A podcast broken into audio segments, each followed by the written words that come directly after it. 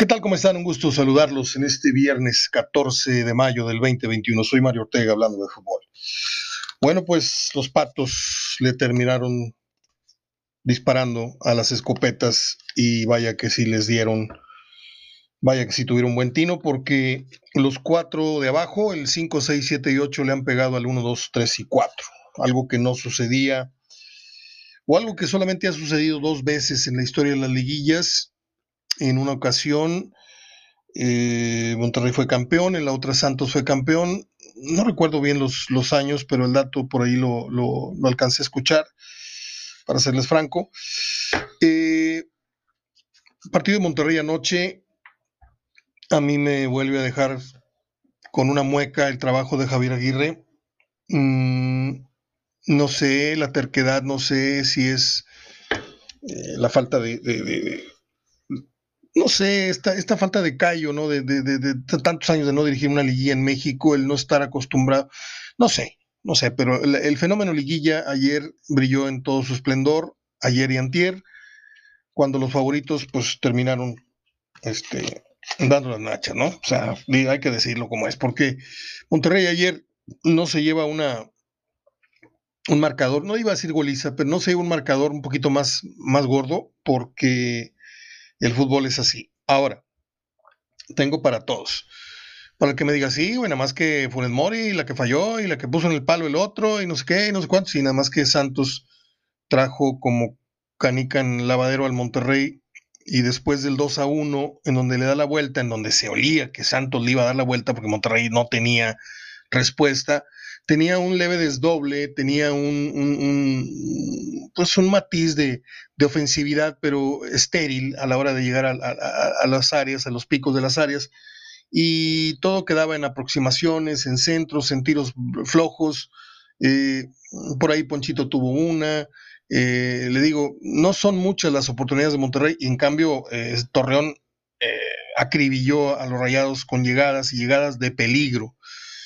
Ahora, si usted me pregunta a mí, Monterrey corrió con mucha suerte porque se encuentra con un gol que no trabajó, porque es un disparo a larga distancia que en condiciones normales, no hablo de, pasto mojado o no, mojado, en, un partido normal el portero se queda nueve de diez veces con esa. Le hace un patito y en lugar de esperarla un poco más arriba, le, pega en las, en las espinillas al, para decirlo correctamente, las tibias al portero Acevedo y Jansen la anota, la machuca, pero la anota. Y con eso Monterrey se ponía pomposamente arriba 1-0 y, bueno, decías, bueno, ya le pinta bien a, Rayados en la semifinal y poco a poco se fue viniendo la ola verde encima, encima, encima y terminan con, con pues, el gol de, del Santos y, se veía venir un, segundo tiempo difícil para Monterrey. Caso de Mora en la lateral, el planteamiento que, manda Javier Aguirre es otro más cuestionable en esta liguilla, como el de Juan Reynoso, etcétera. Pero hay que recordar que Monterrey con el 1-0 de vuelta tiene, ¿no?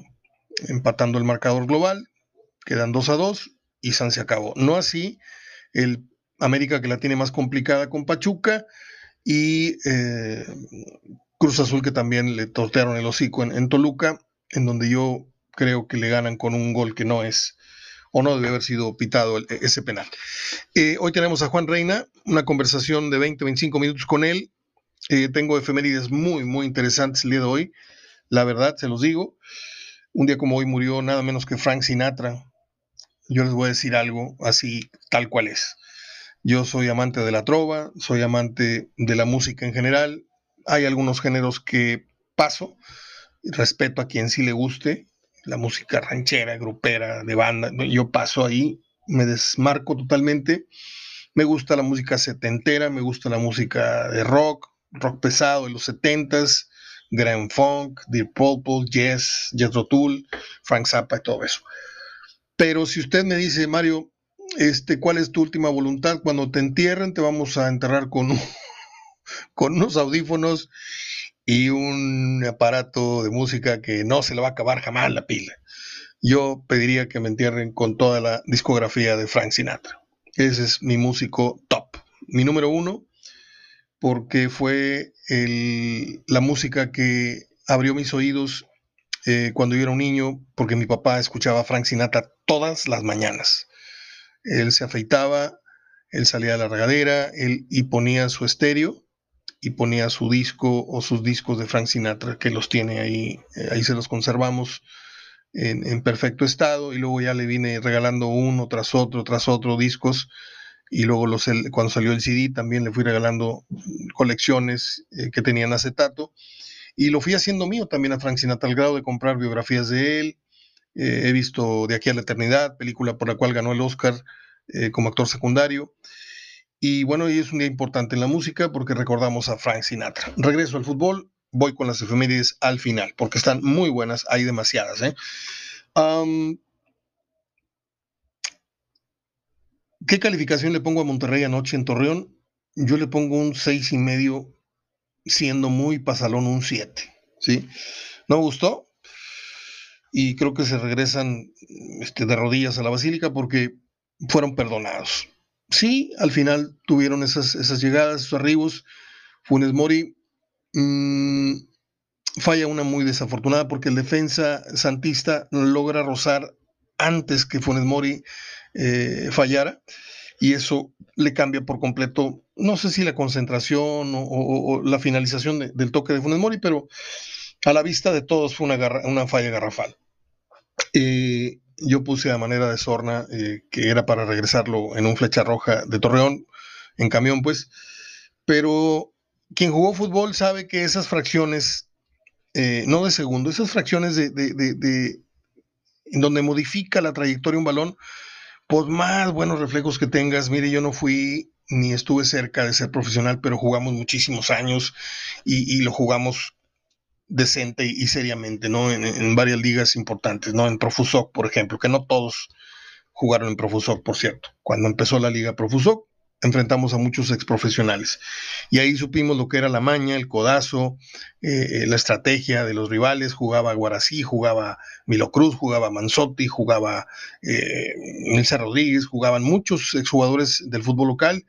Y, jugaba Daniel Peña, el, jugaba Roberto Gadea, paz descanse con la Roma, Daniel Peña con la Roma, este, y de ahí recibimos los, los primeros grandes golpazos en, el fútbol. Lo que pasó en el Río Santa Catarina y en las canchas acá en la del Valle y en otras ligas que jugamos, eso eran nimiedades comparado con los balonazos y los patines que recibimos. Y, a ver, permítame. Ok. No, ya, es que ya, ya me están pidiendo. Voy con Juan Reinaloa y seguimos platicando. Yo lo único que les digo es que mm, estuvimos en una cancha de fútbol y a mí una vez se me fue un gol, si no igual, un 99% parecido a lo que falló ayer Funes Mori. Estaba yo casi sobre a dos pasos de la raya del gol, centra Joel García por izquierda, se le pasa al defensa de la Roma y estaba yo para cerrar en segundo poste, pero el arquero con la yema del dedo índice rosa y en eso levanta el balón y me pega en el empeine y no en la parte interna, o sea, del pie y la pelota sale por arriba del marco. Una, una falla garrafal de esas que recuerdas toda la vida, ¿no? Como David Oliva va, a recordar la que falló toda su vida ante, ante Correcaminos, así recuerdo yo esa. Entonces, pues es muy difícil decirle al 98% de la gente que se burla de Funes Mori es que esas cosas pasan y son impredecibles por más buen reflejo, pero no vas a convencer a nadie. Solamente si lo viviste, solamente si lo jugaste, solamente si lo viste en alguna cancha o, te pasó, lo podría uno comprender. Ahora sí, vamos con Juan Reinaloa. Hablamos de fútbol con él un buen rato y luego volvemos con el cierre de las efemérides. ¿Les parece? Adelante. Bien, entablamos comunicación con Juan Reina Loa. Son las 12 con un minuto ya del viernes 14 de mayo del 2021. Acaba de terminar hace cuestión de una hora el partido entre Monterrey y Santos. Y pues para tener las impresiones fresquecitas, tanto de Juan como de un servidor, aquí estamos grabando esta conversación. Juan, quiero felicitarte porque acabas de editorializar con una imagen brillante lo que ocurrió en los partidos de ida. Acabas de poner en tu portal, le platico a la gente, una de las portadas de un libro revolucionario del maestro Azuela, Mariano Azuela creo que es, lo, leí en la, en la facultad. Eh, el libro se llama Los de Abajo y ganaron todos los de abajo, o sea, el 5, 6, 7 y 8. Pero ahora la pregunta es, ¿de qué trata la novela? ¿Cómo estás, Mario? ¿Qué tal? Buenas noches. Te agarré. Que sí, en curva. La verdad que recuerdo haberla visto en la secundaria, pero no recuerdo exactamente la trama. Pero el, me parece fantástica, sobre todo el título y también lo que engloba. O sea, el contexto histórico en donde pues fue escrita y sobre todo el tiempo, entonces, mira, pues eh, por eso me atreví a hacer la analogía. Bueno, este, estamos en confianza y, tú eres mi pupilo, te voy a, te voy a dar un, a mí me encanta la, la, novela campirana, este, No dan los perros, eh, el, el, llano en llamas, todo este tipo de, narrativa a mí me, me apasiona. El libro en cuestión, Los de Abajo, de Mariano Azuela es una novela que se publicó en 1916, Juan, y tiene lugar durante la revolución. La historia eh, gira en, torno a, tiempos revolucionarios y comienza con la llegada de los federales a la muy humilde casa de un campesino de nombre Demetrio Macías, eh, que vive eh, por Zacatecas, hacia el sur de Zacatecas, con su pequeño hijo y su mujer. Los federales amenazan con violar a su esposa, pero de repente se les aparece el señor Demetrio, que era de armas tomar, y estos hombres, los federales, huyen y por ahí se desarrolla la historia. No te la cuento, no se la cuento a la gente, pero es un librazo. Yo lo tengo junto con otros libros como Las Buenas Conciencias, como El Llano en Llamas, como todos los que te conté, porque me gusta mucho eh, ciertos escritores y me diste en la pata de palo cuando vi tu mural, tu muro, y vi que eh, editorializaste, como te dije, los resultados con una brillante portada del libro Los de Abajo. Ganaron los de Abajo. Eh, sorprendente la, la, liguilla en los partidos de ida. Vamos a hablar de el Monterrey. Cuéntame lo que viste, cuéntame el partido que viste, qué te gustó, qué no te gustó, qué te quedó de ver Monterrey, qué te quedó de ver Aguirre. Háblame de Funes Mori háblame de Jansen, háblame de lo que más te gustó y no te gustó del partido. Bueno, lo que más me gustó fue el espíritu del Santos, ¿no? Sobre todo un equipo que a pesar de que en teoría estaba, pues en teoría hablo de inferioridad porque Monterrey partía como favorito, pero la dinámica que le, eh, impregnó al principio me pareció muy buena. Monterrey sufrió, la verdad, todo el partido, salvo esos destellos que tuvo y donde solamente eh, pudo concretar una ocasión de gol que fue un, error del portero. Pero en términos generales me parece que el resultado fue justo porque Santos fue el que propuso más. Monterrey se salvó por ahí de, pues de un 3-0, así lo veía yo en el primer tiempo, de no haber caído la anotación de Jansen. Y en el segundo tiempo, bueno, pues fue premio a todo este esfuerzo que hizo. Creo que eh, Monterrey le sale barato este resultado, pero lo que me gustó mucho, bueno, dentro de, esta situación que acontece, pues este resultado, destaco que por lo menos yo creo que Monterrey va a tener la certeza de que si se le presenta alguna otra ocasión de gol en el partido de vuelta, pues tiene la capacidad para poder, para poder dar vuelta a la serie. Definitivamente los delanteros la traen, la traen chueca, ¿no? Hablo específicamente de Funes Mori, tampoco me explico cómo el Vasco lo dejó en la banca, ¿no? Siendo un hombre pues que ha tenido o se ha ganado en teoría su jerarquía, ¿no?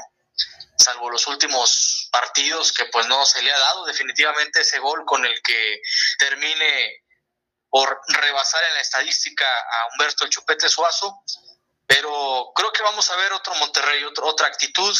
Yo espero que sigue estando la eliminatoria en sus manos, pero lo de hoy sí fue una fea exhibición, lo exhibieron feo al equipo del Vasco, Mario. Eh, tengo mis asegúnes con eso de Funes Mori. No sabes por qué lo sentaron, pues la misma razón está ahí. Tiene muchos minutos de no anotar. Lo metes y falla una clarísima, que ciertamente el defensa de Santos la desvía un poco antes, pero estás en la boca del gol. O sea, es una cosa impresionante lo que le está pasando al mellizo y hay otro disparo por ahí que Aguirre se mienta cuanta madre cuando pasa por encima del larguero. Y yo te voy a decir una cosa, el mérito de Monterrey, yo lo veía noqueado de pie cuando le cayó el 2-1. Eh, antes, en el primer tiempo, sí tienes razón, era para un 2-0, para una cosa así. Monterrey se encuentra con un gol que no, que no fabricó, porque si te fijas, eh, Acevedo espera el balón un poco más arriba, pero le hace un patito la, la, bola, porque había llovido en Torreón, y se da una jugada muy chistosa, porque el balón le pega en ambas espinillas, y Jansen la machuca, y la mete. Tampoco le pega así que digas que bruto. Eh, Monterrey iba ganando al minuto 18, 19 por ahí.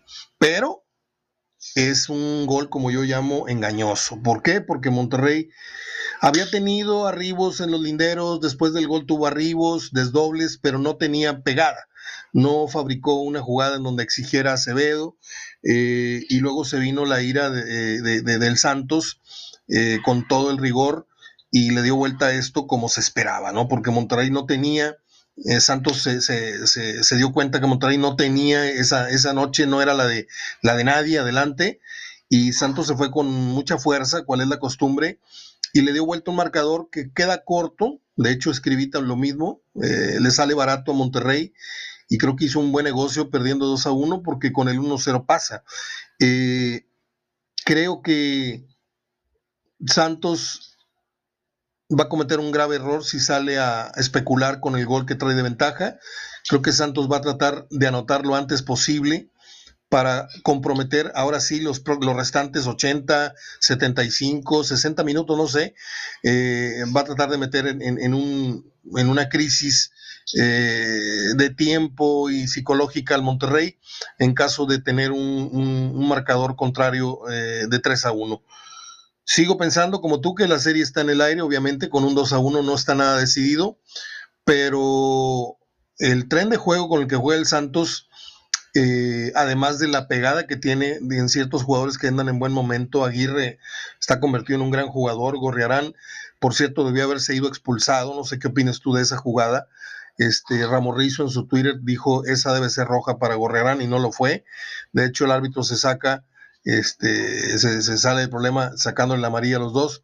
Ciertamente el Maxi creo que provoca con un leve manotazo anteriormente, pero pues en el fútbol suelen castigar casi siempre al que, al que responde la agresión, ¿no? Raras veces la roja eh, es para los dos, en este caso la agresión es el cabezazo, el rozón en la cara eh, con los dedos, porque apenas lo roza con los dedos, es donde viene la provocación del Maxi, pero creo que yo nunca eh, me he recargado en el arbitraje para decir que perjudicaron o esto, o lo otro, ni a favor ni en contra, hablo mucho yo de los árbitros tratándose de los equipos locales, pero creo que Monterrey eh, regresa, si no ileso, mira, es como el boxeador que pierde la pelea por decisión, ¿sí? Con un ojo morado, con una costilla medio, medio, así medio fracturada, pero que no lo mandan al hospital, como un día mandaron al Macho Camacho, yo estuve en la pelea de Chávez Macho Camacho y me quedé en Las Vegas tres días a pasear y a mandar unas cuantas notas de color y fui a visitar al Macho Camacho que estuvo orinando sangre una semana después de la golpiza que le puso Chávez, que no lo pudo tirar, pero sí lo le ganó por decisión ese día, un 12 de septiembre, si mal no recuerdo, fue un 12 de septiembre por ahí del, del 90 y 3.94. En fin, eh, ¿te gustó el partido? ¿O Monterrey se te hace que le puedes sacar la serie, pero no le ves más para adelante? Sí, me gustó el partido, creo que fue un digno juego de liguilla. Vuelvo a reiterar, creo que Santos hace valer su condición de local y termina imponiendo las condiciones o las cartas que se veían desde el primer tiempo. Todavía veo un marcador remontable para, para Monterrey, pero bueno, ya vaticinar un, futuro a mediano plazo, hablo de las semifinales o llegar a una final es difícil con, con este equipo de Aguirre que, que, ha presentado pues una imagen a cuentagotas, una imagen buena, entonces creo que sí, sí sería muy valiente para quien a Monterrey le dé, por ejemplo, el futuro llegar a la final, ¿no? Pero por lo menos en esta serie, porque tiene que mejorar muchas cosas, pero por lo menos en esta serie tiene con qué para darle la vuelta al Santos. Y bueno, simple y sencillamente, si Santos en cambio sale, como tú bien dices, a tratar de proponer, sí le va a poder complicar la vida el próximo, el próximo domingo, que es el partido de vuelta, pero pues al menos eh, yo creo que hay que irnos, como dicen, paso a paso, ¿no? Que ya es un cliché en el fútbol, pero bueno, por lo menos creo que Monterrey le ha salido barato y lo puede aprovechar, ¿no? Sigo pensando que tiene las individualidades, a pesar de que Santos quizá en cuanto a dinamismo, el día de hoy sí, sí lo puso en serios aprietos, pero yo pienso que Monterrey le puede dar la vuelta eh, el próximo domingo a la serie. ¿Recuerdas tú, además del gol de Jansen, algo más que Jansen haya hecho ofensivamente, además de abrir, abrir el juego, cargar, cubrir el balón, apoyarse? ofensivamente y de cara al marco, ¿recuerdas tú además del gol algo más de Jansen? No, no, no, porque yo pienso que al ponerlo Aguirre el día de hoy, trató como que el, partido, él eh, fungiera más como un poste, ¿no? Como repartir el, juego, hacer que el trabajo lo, lo, hicieran los volantes, tanto Ponchito como, o los extremos, como Ponchito, como, como Maxi Mesa, ¿no? Tratar de llegar a, a zona de, definición. Pero en el caso de Jansen, bueno, pues todavía como que le no termina todavía de, cuadrar en el esquema de, Javier Aguirre, le hace falta quizá ese instinto goleador como el que le hemos visto a Funes Mori en, en, anteriores partidos, no en este o en lo que lleva después de, de, aquel gol contra San Luis para tratar de rebasar a Suazo, pero sí, no, no le recuerdo ninguna otra opción de gol.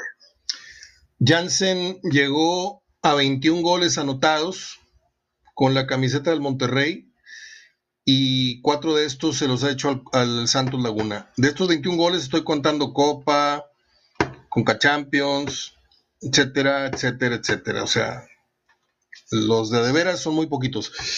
¿Tú repetirías a Jansen en el partido de vuelta o crees que el Vasco empiece con Funes Mori? Va a comenzar con Funes Mori. Eso lo, percibo porque creo que de todos modos Funes Mori, a pesar de sus, de sus hierros, tuvo, pues tuvo las oportunidades ahí.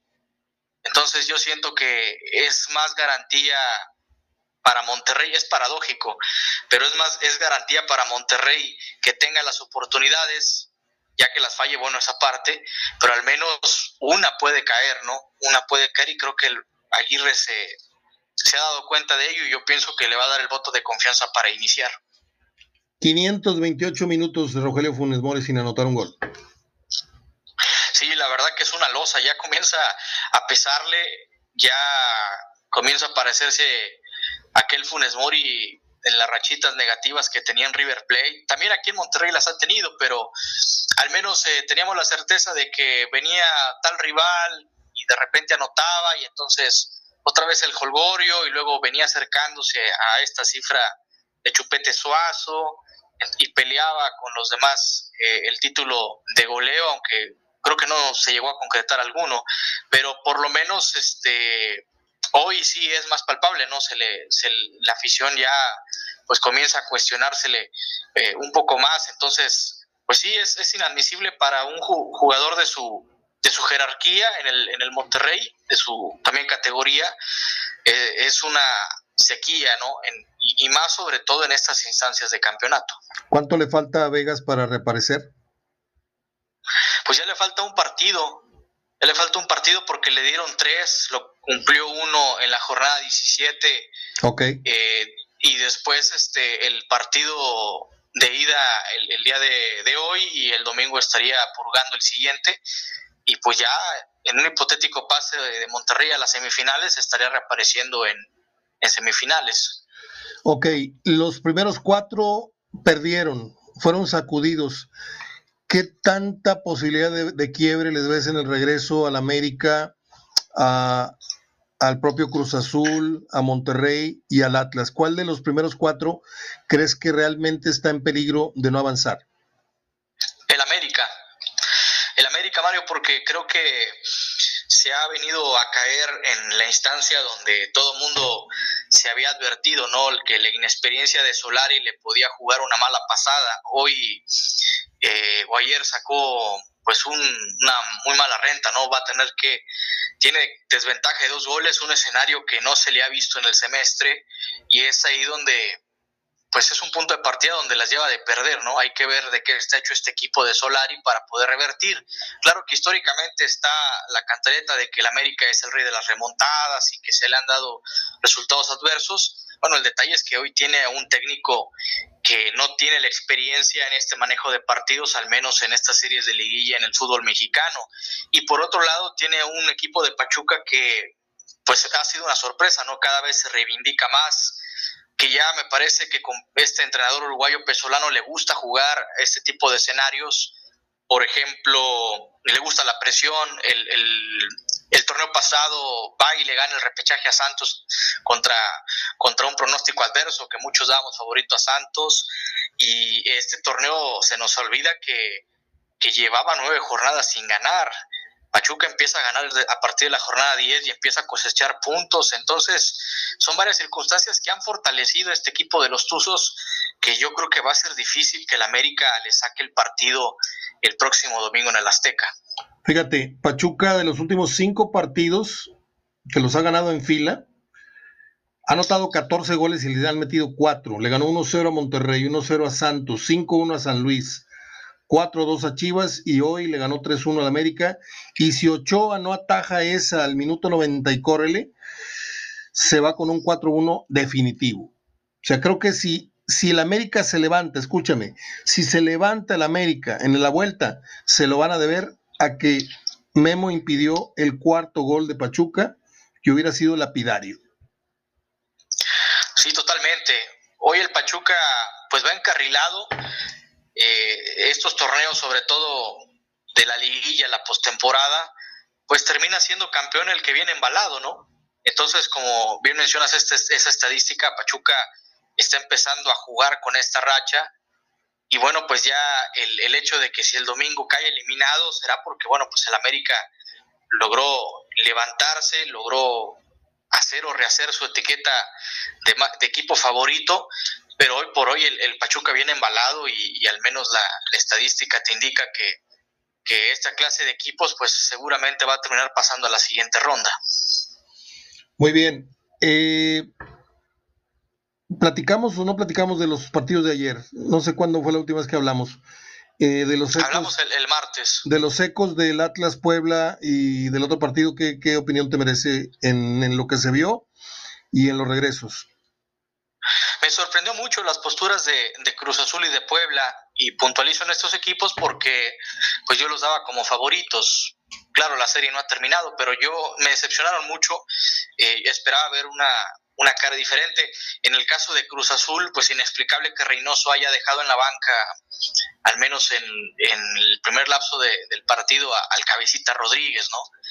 Eh, ya después el tema del arbitraje, pues es, es una polémica, ¿no? Que, conocemos el arbitraje pues la está pasando mal aquí en el, en el fútbol mexicano, es, es muy señalado y, ya está careciendo de credibilidad. Pero al menos en, en, el papel de los equipos se esperaba más de Cruz Azul. La verdad que me, sorprendió Toluca creo que eh, el, mérito que ha tenido Cristante es haber planteado defensivamente, le han salido bien las cosas, ha logrado contener a, un equipo dinámico como León y en el caso de Cruz Azul también en los últimos minutos. Eh, en, el, en el otro partido de Puebla contra el Atlas, pues esperaba un Puebla más agresivo, pero pues también te habla de, de esa solidez mental que logró Diego Coca a hacer del Atlas, ¿no? Ya lo hizo contra Tigres, y ahora pues parece que, el Puebla eh, puede ser la siguiente víctima porque llega con una ventaja de 1-0 y además no le anotaron gol, gol de local, entonces si anota de visitante en el Cuauhtémoc, pues va a obligar al Puebla a hacer tres goles. Así que veo inclusive ya más cerca del pase al Atlas porque creo que mentalmente ha quedado mejor parado que, el equipo camotero. Fíjate Juan, amigos, eh, por alguna razón yo pierdo el sueño a las 2, 3 de la mañana por alguna situación que pasa acá en casa o, por el estrés, de pronto duermo 2, 3 horas y, ya no vuelvo a dormir o, me vengo durmiendo a las 5, me despierto más tarde. Y cuando eso ocurre, no prendo la tele, me pongo con la computadora, la pongo en una almohada y me pongo a navegar en YouTube Me gusta ver partidos del ayer, me gusta ver la América Cruz Azul, me gusta ver partidos de, de Monterrey, de Tigres, la final de Tigres Cruz Azul, me encanta verla, revivirla. Eh, y me topé con un documental de Juan Reynoso, no sé si tú sabes esta historia de Juan Reynoso. Eh, ¿Tú recuerdas la, tragedia del, equipo de laAlianza de Lima, de Perú? Sí, no me tocó vivirlo obviamente, eh, pero sí he leído sobre ello. Bueno, esto pasó dijeron ayer, eh, un, un 8 de diciembre del 87 y, y dejó un saldo de 43 muertos, un avionazo, en donde mueren todos los integrantes del Club Alianza de Lima. Y Juan Reynoso no se subió a ese avión para el partido que tenía que jugar su equipo porque estaba suspendido. Solo por eso Juan Reynoso no falleció en aquella ocasión. Eh, y es un, dato que marcó a Juan Reynoso por, por toda su vida, porque él, entró en una depresión muy fuerte. Imagínate perder a tus, les llamaba hermanos, imagínate, los 11 hermanos. Este, y está muy interesante. Luego te paso el dato de, ese, de ese video. Eh, Juan, pues ya es tarde. Quería contar con tu, con tu punto de vista. Eh, son 22 minutos. Los regresos, dame tus, ahora ya con los resultados de ida, dame tus eh, favoritos para avanzar. Sigo pensando que Cruz Azul en, la llave del Cruz Azul Toluca todavía la tiene menos difícil, ¿verdad? Creo que el Atlas se va a imponer al Puebla, lleva muy, muy buena renta, sobre todo con ese gol que te comento. Creo que Pachuca se va a imponer al América, a pesar de que el América, pues yo lo ponía como uno de los favoritos, eh, le, dieron un, terrible repasón y pues va a tener que remarla duro frente a este Pachuca que viene embalado. Y por el otro lado, Monterrey. Monterrey creo que a pesar de, también el, día de hoy que le dieron una exhibida, creo que a pesar de eso Monterrey va a recomponer el camino y va a también avanzar. Así que de esta manera avanzarían para mí Cruz Azul, avanzaría Monterrey, el Atlas y Pachuca. En ese orden quedarían acomodados. Monterrey pasaría a ser el 2, ¿no? Monterrey no, porque Cruz Azul eh, para mí se impone y sería... Ah, bueno, sí, perdóname, sí. Cruz Azul 1, Monterrey 2, eh, el Atlas 3 y el cuarto semifinalista sería Pachuca. Uy, la tendría difícil el Cruz Azul. Monterrey iría con Atlas entonces, de acuerdo a tu pronóstico. Sí. Entonces se le puede, se le puede abrir el cielo a Javier Aguirre si, si sortea el, compromiso de regreso con Santos, ¿eh? Y mira, y mira que no la, no me ha convencido este Monterrey, creo que ha sido muy canchero, creo que ha salido con la pata de conejo en muchos sentidos, pero la liguilla y sus efectos este, marihuanescos están dando ya mucho de qué hablar. Ya sacudieron a los, a los favoritos en la ida y estoy contigo, en cierto modo estoy contigo. Yo creo que Toluca le va a hacer partido a Cruz Azul. No sé si le alcance, pero veo a Canelo y veo a dos o tres jugadores del Toluca eh, en muy buen nivel. Y yo no sé qué tanto tambalea eh, en lo psicológico este resultado a Cruz Azul, la derrota.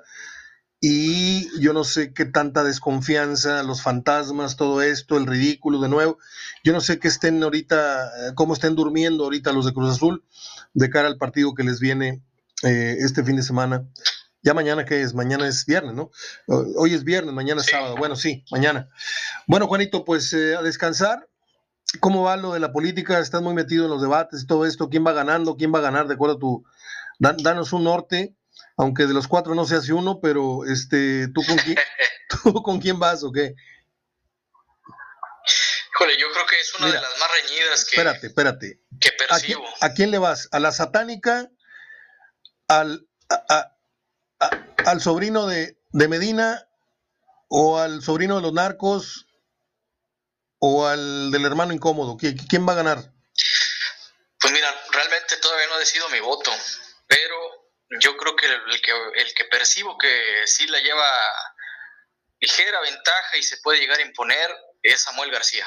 Híjole. No, pues hablamos el año que entra, ya no te quiero. No, yo, yo, este, yo realmente digo, no, no se vale decir por quién voy a votar ni por quién vas a votar. Esto es una cosa secreta, pero pues yo nada más quería que la gente supiera que estás muy metido en tu trabajo, eh, en una agencia que está manejando datos y estas cosas, y que tu, tu otro perfil es el, el, el, ser comentarista deportivo. De momento no tienes un espacio en radio como fue en donde te conocí, pero aquí lo tienes este, conmigo en Hablando de Fútbol en Internet. Te mando un abrazo, Juan, descansa.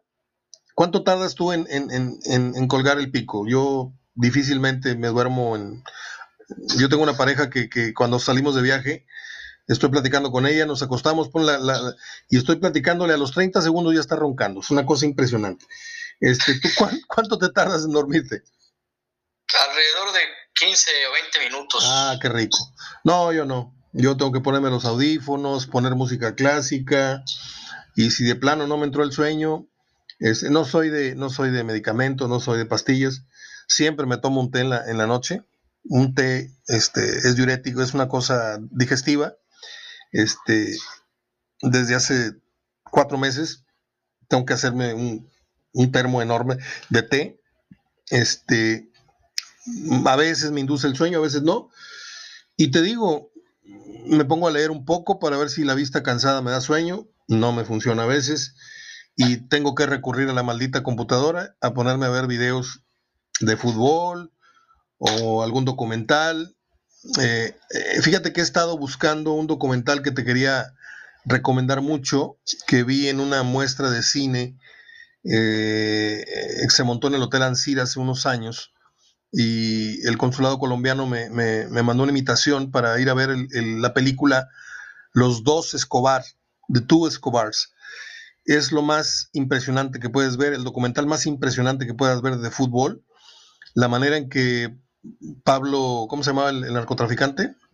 Pablo Escobar. Pablo eh, Escobar, perdón, Gaviria. Pablo Escobar Gaviria. Este, tenía amenazados a los jugadores, eh, les sonreía, los abrazaba, los invitaba a jugar fútbol sí o sí a su rancho y ahí iban todos, ¿no? Ahí va Valderrama, el Guita, el otro, la historia de, del defensa que matan, eh, se ve cómo mata, las imágenes en vivo, son es un documental, se ve cómo Escobar eh, era dueño de un equipo, no me preguntes cuál, Millonarios o Deportivo Cali, no me acuerdo. El, el Atlético Nacional. Sí, entonces un día les pitó muy mal, y en el estacionamiento manda a su gatillero a que le pegue un tiro al árbitro subiéndose al coche. Y se ve donde lo ejecutan. O sea, es una cosa tremenda ese documental. Lo vi y lo publiqué mm, años atrás y luego ya lo bajaron de la red. Y estoy siempre a la virusa a ver cuándo lo vuelve alguien a publicar. Y te, te recomiendo mucho. Si algún día andas por ahí por Gandhi, este, o pídelo por Amazon, yo te lo recomiendo mucho.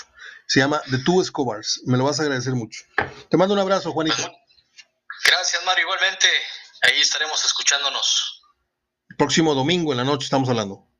Así es. Abrazo de gol. Abrazo de gol. Hasta mañana. Abrazo de gol para todos. Que tengas buen día mañana. Bye. Es el periodista Juan Reinaloa hablando de fútbol esta madrugada del 14 de mayo. ¿Qué se celebra el 14 de mayo? No sé, porque no tengo mi librito de, de, efemérides, pero pues tengo entendido que mañana es Día del Maestro, ¿no? El 15 de mayo. Uy, cuántos maestros tengo yo que, agradecerles. Maestros de aula y maestros de la vida, ¿sí? Por igual, importantes para mí en, la misma medida. Los que me enseñaron a, multiplicar, los que me enseñaron a, a todo eso, los de la facultad, los de la prepa, los de esto, pero también los que vinieron luego, Maestro Jesús Pechavarría, Don Ángel Fernández, mi más alto honor en los medios haber trabajado con Don Ángel Fernández en radio y televisión. Bueno, déjame hacer una pausa y regresamos con más. Muy bien, ahí estuvo la, la charla con Juanito. Fíjese que anoche y hoy estuve buscando a Memo Muñoz para tener sus impresiones del partido y no, nomás no. O sea, no, no se ha conectado a WhatsApp, no ha visto mis mensajes, no se ha conectado a Facebook, no ha visto mis mensajes y seguramente lo tendremos en fecha próxima. También vamos a tener a, el regreso de Marco Antonio Díaz Ábalos la próxima semana. Eso ya está hablado. Bueno, eh, vamos con las efemérides, ya hablamos de fútbol. Antes, Rojazo, simplemente yo espero un, una trepidante vuelta de los partidos. Eh, he, tenido la fama de, ponerle atención a los procesos de liguilla y esta es la, etapa en donde se ven mejores partidos que ya entradas las, las semifinales. ¿eh? Entonces, yo espero más emoción en este regreso y espero más precauciones y más juegos más nivelados, más cerrados conforme avance la liguilla y la final, pues la ida suele ser parejona, a veces por ahí alguien se, se, descose y con un marcador muy, muy bueno eh, en la ida, y la vuelta suele ser un, un partido sin, sin, media cancha, o sea, de, ida y vuelta, porque pues, está desesperado el otro por empatar. Pero yo lo que, a lo que voy es a que yo espero que Cruz Azul no, no defraude, incluso a los que no somos cementeros, eh, y le dé la vuelta a esto. Eh, Puebla me parece que, que puede avanzar. Me parece que Pachuca es muy buen equipo y que América alcanzó su techo hace unos cuantos partidos. Y yo no sé si tenga, sí tiene el coraje, sí tiene la fama y a veces tiene los árbitros a favor, pero yo no sé si tenga el fútbol ahorita para eh, remontar ese, ese marcador. Son dos goles nada más, ¿eh? eh el 3 a 3 eh, creo que le da el pase, ¿no? Por haber anotado un gol de visitante. Bueno, y lo de Monterrey me sigo manteniendo, 51-49. Afortunadamente para los Rayados regresan con solamente un gol de desventaja. Y si aquello hubiera sido diferente por uno más, eh, quién sabe qué les estaría yo diciendo ahora. Bueno, pues un día como hoy nació el cineasta George Lucas, eh, que se hizo eh, mugrosa y estúpidamente millonario con la saga de Star Wars y con Indiana Jones. Un día como hoy nació el también director de cine Robert Zemeckis. ¿Sabe usted qué películas vimos todos, creo yo, de Robert Zemeckis que son muy, muy laureadas, muy, muy taquilleras? Eh, Romancing Stone, una de mis, las películas favoritas de mi hermano Julio Olivo, que, falleció hace unos años, tras La Esmeralda Perdida, este, con Michael Douglas y no me acuerdo quién más, mujer muy guapa. Eh, Volver al futuro, esas las vi, yo no sé si Modorro o yo no sé qué pasó, pero no me acuerdo de nada. Sí sé que el carro y que se transportan y que el reloj y que la plaza y, y que los papás y que tienes que... No, me sé más o menos cachitos, pero así que digas, las tengo de memoria, las, no. Y un día me las voy a, me las voy a chutar así como los padrinos, una detrás de otra, para ver si son tan buenas como me platican. Y la última de Robert Zemeckis, que es la que le da el Oscar, le da la fama y que no la volvió a sacar del cuadro, es Forrest Gump en 1994. Un día como hoy nació una actriz de cine australiana que me encanta. Se llama Kate Blanchett, o Kate Blanchett, como usted quiera decirlo. Hay películas muy buenas de ella. Hay una maestra que se mete con un alumno, no sé si de la secundaria, pero está chavito, ¿eh? no crean que facultad o prepa, está chavito. Y se hace un escándalo. Es una muy buena película. Ha hecho eh, películas con, con Woody Allen, ha hecho películas Vaya, no tiene película mala, para que usted me entienda, Kate Blanchett. Eh, en el 71 nace Sofía Coppola. Yo no sé si ustedes sepan, pero Sofía Coppola sale de bebé en El Padrino 1 y en El Padrino 3. Es a la que. Es a la que, bueno, ¿quién no vio El Padrino 3? Es a la que ejecutan saliendo del recital de su hermano. Este, ella es hija de Francis Ford, Coppola eh, y es la primera mujer directora de cines, eh, no me acuerdo si nominada o ganadora del Oscar. Ahorita no traigo el dato así muy, muy fresco. Un día como hoy murió la diva del cine de Hollywood, estamos hablando de Rita Hayward. Y un día como hoy, Antonio Banderas metió la pata y se casó con Melanie Griffith, que era su cuarto matrimonio. Échese usted ese trompa uña. En 1998 murió Frank Sinatra, Frank Sinatra, pues ya lo dije, no tengo nada más que agregar. Para, en esta casa, Frank Sinatra es, es el timbre de la, casa, es el timbre de la puerta. En 1998 dijo adiós la serie Seinfeld. A propósito de Seinfeld, viene, eh, ya está enlatada, ya está lista el reencuentro de, Friends. Eh, se va a pasar por HBO.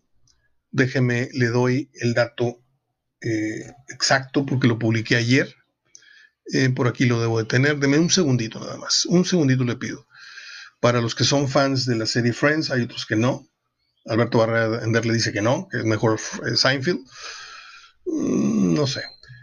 Es, es cuestión de gustos. Eh, a ver, ¿dónde estás, Friends? Aquí está. Eh, el mayo 27 en HBO Max estará transmitiéndose de Reunion, el reencuentro. Tiene como estrellas invitadas a David Beckham, a Justin Bieber, a un tal BTS, a James Corden, este gordito simpático que es conductor de un night show, un late show, a Cindy Crawford, a Cara Delevingne, a Lady Gaga, a Elliot Gould, que es el papá del, de los eh, Geller, a Larry Hankin, a Kit Harrington, a Mindy Kaling, a Thomas Lennon, a Christine Pickles, a Tom Selleck, a James Michael Taylor, es el famoso Gunter de la cafetería, a Maggie Weller, a Reese Witherspoon y a Malala Yousafzai. Yousafzai. Malala Yousafzai. Quién sabe dónde será ella. Ahí lo vamos a ver. No sé cómo, pero vamos a ver ese, ese programa. Y termino con las efemérides. Un día como hoy murió el famoso, el famoso Elliot Ness de la televisión. Estamos hablando de don Robert Stack, al cual tuve el altísimo honor de atender y de entrevistar y de llevar y de traer al aeropuerto en un simposio de cine, como les conté hace unos días, de la Universidad de Montana. Gonzalo Vega fue el, actor, el otro actor que no me acordaba. Él vino a presentar su película. ¿Se acuerdan que hace unos días le dije que había atendido yo a, Riquelme, al señor Riquelme, a Robert Stack, a, al Apollo Creed? No me acordaba tampoco del personaje de de este Moreno que, fue el rival y luego coach de, Rocky. Y el otro fue Robert Stack. Y también fue Gonzalo Vega que vino, le digo, a presentar su película Knockout, una película que muy pocos vieron, una película mexicana. Muy, muy buena la, película. La vimos en el cine y luego pasamos a, lo que fueron preguntas y respuestas en el cine. Y saliendo de ese cine que estaba en Constitución, el Buñuelo, no sé cuál, cómo se llamaba, caminamos y entramos al restaurante de Choch Canavati que era el Safari, y ahí les ofrecimos eh, su comida a los invitados al simposio de la UR. Cada año se hacía y vino el director de los efectos especiales de la primera película de King Kong, este, y vinieron otros cineastas muy, muy importantes. Eh, en Retes, Gabriel Retes y, otros más.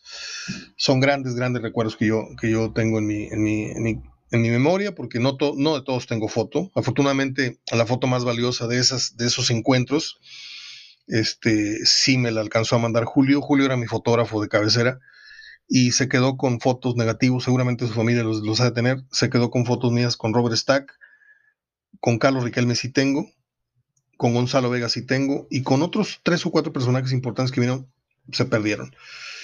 Así es esto. Eh, es todo. Que tengan un extraordinario fin de semana. Estoy muy contento porque estoy checando la semana que nos espera en cuanto al clima aquí en Monterrey y va a ser muy, muy sabrosa. Vamos a tener un clima muy, muy agradable y eso a mí me, me causa una alegría tremenda porque ya con la edad, perdón que lo diga, pero antes uno podía llevársela tranquila con 37, 30, no, ya ahorita 37, 38, 40, 43 ya para mí es, es este, es la muerte. Yo no sé. A lo mejor a usted le viene valiendo Wilson. A mí el calor, conforme han avanzado los años, el frío me la pasa a cuchiplanchar, pero el calor sí me está haciendo mucho, mucho efecto. Este, dolores de cabeza y mareos, en fin. crucemos los dedos, porque no solamente porque los partidos se resulten como les estoy advirtiendo, emotivos, emocionantes, sino para que el arbitraje deje de tener que ver con los resultados. Eso es lo lamentable. Por lo demás, cohetes, globos, venga la liguilla en su máximo esplendor. Me ha gustado mucho desde los juegos de repechaje, hay que decirlo. Pero ya empezaron a surgir prietitos en el arroz que están manchando la justicia de la etapa que menos justicia tiene el fútbol mexicano, que es la liguilla. Soy Mario Ortega, les dejo mi abrazo de gol y la promesa de que aquí nos vemos y Dios nos da salud el próximo lunes. Hasta entonces.